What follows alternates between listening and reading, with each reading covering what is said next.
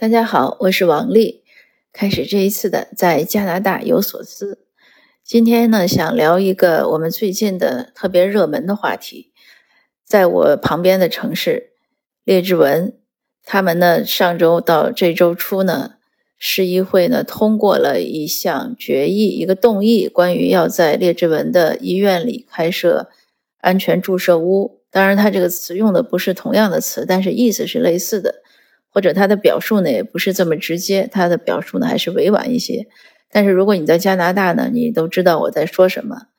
但对这个动议呢，他们内部第一次呢是八比一，就是一票反对，反对的呢是欧泽光议员，就基本上是通过了。那他又有一个对外公开的一个投票。当他这个内部消息出来之后呢，大家都纷纷的警醒，很多市民呢，列治文市民就在。他周一和周二晚上是他们公开开放发言和投呃发言的时间，很多市民去抗议，然后大概有一百人去发言，这个事情闹的是很热闹，而且当时场外呢还有一个白人女子呢辱骂一个华裔的一位大叔，让他呃 go back to 哪哪哪儿，然后又说就是总之都是种族歧视性的语言，这个我们暂且先不说，说这个会议现场呢。讨论的发言的人呢，各抒己见，有理有利有节，呃，有事实有数据，英语表达的不错。但是最后呢，呃，市长马保定呢，还是要求当时就投票，然后投票结果呢，就是大家都做了一番陈词，投票结果呢是七比二，七个人赞同，两个人反对，欧泽光和卢先勇议员反对。这其在投票之前呢，欧泽光议员就说，这个事情既然这么多人。反对，那是不是可以延延迟点投票？今天不要投了呢？但是马保定市长呢，还是否定了，就是当时要投。当然之后又有很多反转，因为省政府呢，因为今年省选，所以省政府呢又站出来说，呃，这个卫生局又说呢，不需要在列治文，列治文医院不会开这样的点，但是他也没说多久之内不会开。之后呢，又又有这个市列治文的市议员呢出来爆料，就是这些同意的市议员呢，据说有人爆料说，他们讨论的就是因为省政府说要在列治文开，他们才讨论的。还有人给出了时间线，当然这就不知道真假了。当然这个也可以，就是所有的这些反转都可以理解。那我现在呢，其实不是想讲这个事件回顾了，因为事件已然如此了。而且我又听到最新的消息呢，是列治文市议会呢说，既然是那个卫生局说不在他们那儿开这个点儿呢，那他们这个动议呢就应该算，呃，就应该算自动的无效了吧？他们需要讨论个新的策略，怎么来应对列治文的毒品危机？嗯，这些事儿呢，就还要看他怎么发展。但是这个事儿呢，和华社的关系是什么呢？有人说呢，这种反对的意见是华社和这个对这个社会问题的一个抗争。这个是我反对的，我认为不要这个不是华社的一个意见，也就是说大家支持还是反对，呃，安全注射物和他是不是华人没关系，这是一个单纯的从科学问题上的考量。怎么说呢？就是怎么样的对这些 drug user 怎么样更好？你是让他一直安全注射呢好呢，还是要让他呃有一个康复，有一个？这个治疗好呢，这是有个讨论，就是所谓有一个四助方案，就是四个方法，从预防开始，从 education，从教育开始，然后就预防，然后从治疗，从脱毒，从什么？这个安全注射只是其中一部分，就是对于一些一时不能康复的、一时不能脱离的，让他安全注射。当然还有什么 enforcement 的执行啊，什么，它是有一个系列政策。那我本人觉得呢，这个系列政策肯定是比单一政策更科学，所以我认为这个支持和反对，它和族裔没关，它只是对这个科学问题是怎么看，这是第一。第二就是个价值判断。你如果查一下这个安全注射或者这个去罪化是怎么来的呢？它是从荷兰来的，因为他当时认为呢，你去治疗和管理的费用太高了，还不如让它顺其自然呢，因为这也是他个人选择。当然，他有他背后的又有一些这种，呃，所谓哲学呀，或者一些什么原因吧。所以我我一直跟大家说，我说这个不是什么我们社区的战争，不是社区，你在瑞士蒙，你只要住着，在列治文你住着，你不分族裔，你你认为这个事儿不好，他就是一个反对，他不是说只有华人才认为不好，因为反对的中，我看到发言的也有很多非华人。那为什么会出现很多华人的面孔？因为列治文本来就是个华人聚居区，它应该是中国以外最大的，呃，全球最大的中国以外的一个华人的一个聚居区。那它的人口比例，就是华人的比例呢，是超过了一半的。那你在这样一个高高密度的一个聚居区里，那它出现华人面孔的概率当然是很高的，这是第一。但是反过来说呢，它有与又与社区呢有很大的关系。是什么关系呢？这一次虽然刚开始是八比一，后来七比二，有点进步了。但是我看到很多社区的成员呢很失望，因为他们呢觉得，哎，我去发声了，你为什么不听我的？那我呢也跟很多人讲过，所以我就想在喜马拉雅中呢统一讲一下，为什么你发声他不听呢？有几个原因。第一呢，华人的投票率低。政客呢，官员、民选官员在乎民意，在乎的是谁的民意呢？是选民的民意。如果您不是选民的话，那在他看来，您就是小透明。就像今天我跟我先生聊天说到这个事情，我先生就打了个比喻，他说：“如果你只是 PR 卡，你不是公民，你没有选举权的话，那你在这个国家，你就是个客人，你不是主人。那主人为什么要听你的安排呢？”对吧？主人说我们讨论家里事儿，你在旁边喳喳喳，那他当然不听了。所以我们一直鼓励皮尔卡的人呢，你要考虑一下入籍，你不入至少什么夫妻两个有一个人入，好吧？然后你让孩子入，呃，有的人不入呢，他的原因很简单，他就是说他回国要签证不方便。那你不可能说甘蔗没有两头甜，你不可能什么方便你都要。那你你最后要的方便了，那你。在发言的时候，他就没有发言权。你总有不方便的时候，这是第一。所以呢，这个选投票很重要。当然，我们他的投票率呢，不是说根据你的入籍率算，它是根据在你的公民的基础上，你可能一千个人就一百个人入籍了，他算投票率，算的是这一百个人投了几张票，一百个人你投了两张票，就是百分之二。当然，如果你跟一千个人算，你可能是千分之二，但它不是那么算。所以大家不不能说，哎，我们华人投票率低是因为因为我们入籍率低，没那个，就是入籍的人不投票，这是第一点。那还有呢，就是你投票的人很可能也不认真投，因为我看到微信里有些人讨论，他们连那个市议员张三李四都搞不清。我说我一个外地人，我都能搞清你们瑞士蒙那几个市议员谁是谁，你自己都搞不清，那说明什么？我说是你投票，是你没投票呢，还是你投票不认真？对吧？你投票的时候你都没看你给谁投的票，那你现在反过来说，他们不听你的，因为你原来也没有存在感嘛。但是说到存在感呢，还因为就是平时呢，呃，华人社区也不怎么就不关心时政。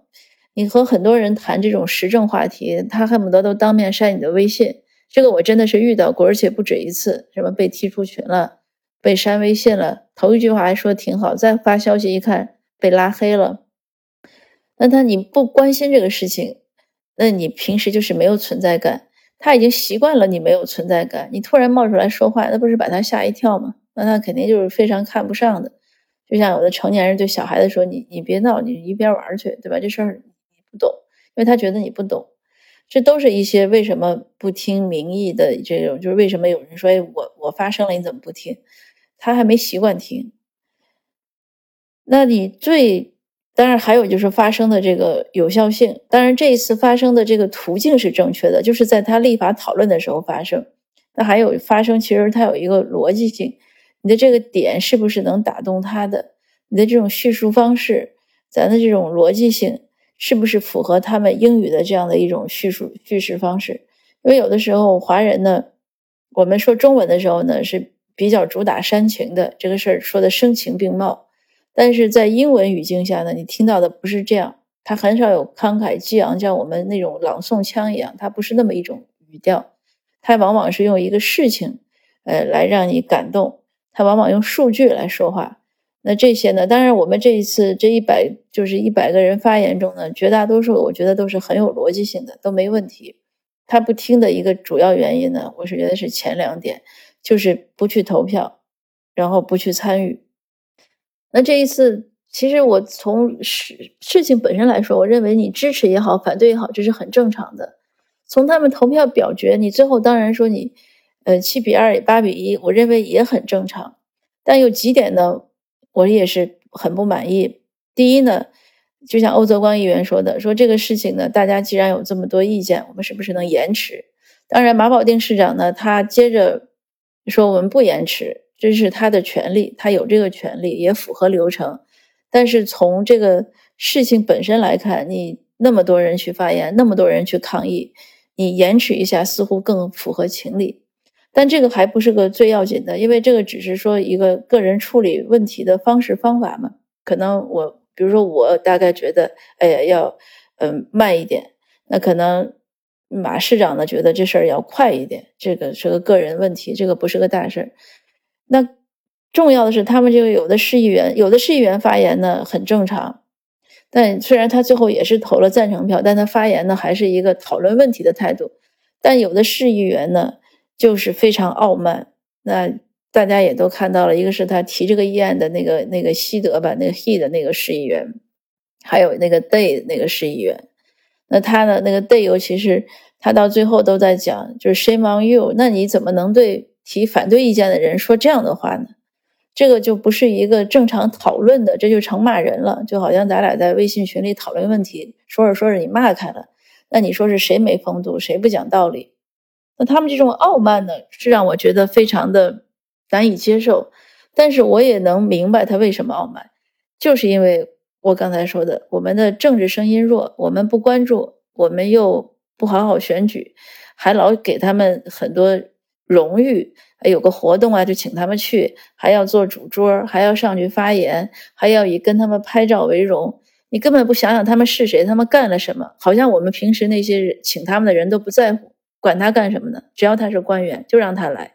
那这个其实是我们自己不自重啊！别人骂了你，别人伤害了你，别人根本看不上你，你还去把他请过来当上，就是做奉为上宾。那你说这是谁的毛病，对吧？所以我们自己要有记性，你得，但你这个记性从哪儿来？一个当然，你首先是要有有气性。再说，你惹了你，你得把这事儿当回事儿，你不能惹了你，你好好先生，哎，算了算了，以和为贵。那你都自己都以和为贵了，你还要人家怎么下一次对你好，对吧？还有就要有长期的记忆力，咱不能像鱼一样，七秒钟、八秒钟，昨天生气气得够呛，转眼今天就忘了该干嘛干嘛了。呃，一是一说要做这种。我们要做个时政讲座，马上就说：“哎呦，算了，我不参与。”那这永远就扶不上墙了。那反过来说呢，我们这种呃气性啊、气性还不够，要有执行，还要有执行力，就是要用选票说话。你你要把你的不满、你的态度要拿选票来表达出来，这才是有利的。你不能说到最后又是我说了不投票，投票不认真，前面的事儿忘了。而且接下来三年呢，是个很好的机会。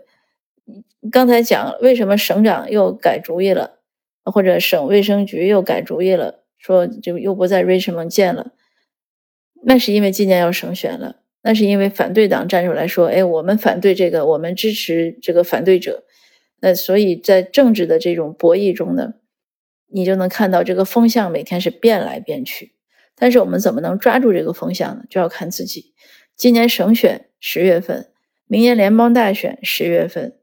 接下来再下一年后年的市选十月份，你如果能用选票表达了你的意见，那我相信三年之后，我们再有什么说什么反对啊、赞同啊，那应该都是比较有利的了，就不会像现在这样腹背受敌，然后说了半天还被他们骂 shame on you。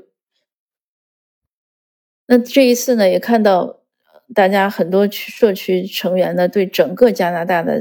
三级政府啊，这个政治体系啊，呃，一头雾水，啥都搞不懂。那我们呢，也会陆续的开展各种各样的讲座，来讲这些问题，来讲一讲为什么你需要了解这些事情。其实这些事情也不难，很简单，一两个小时讲完了。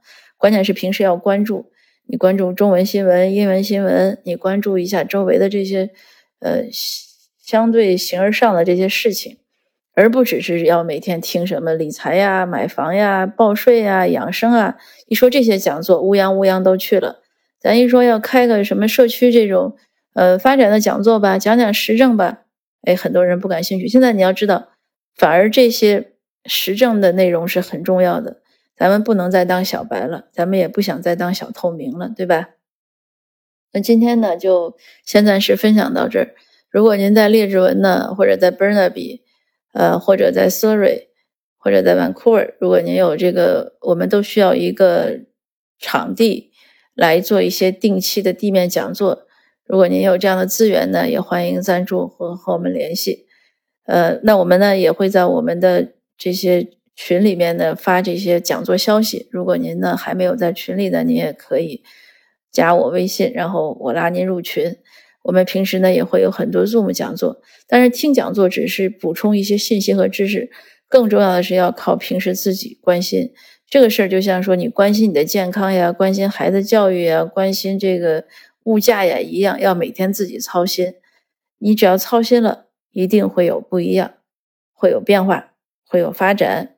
我呢，还是对未来充满希望，希望能和大家一起，我们走完这三年，打一个翻身仗。谢谢您的收听，我们下次见。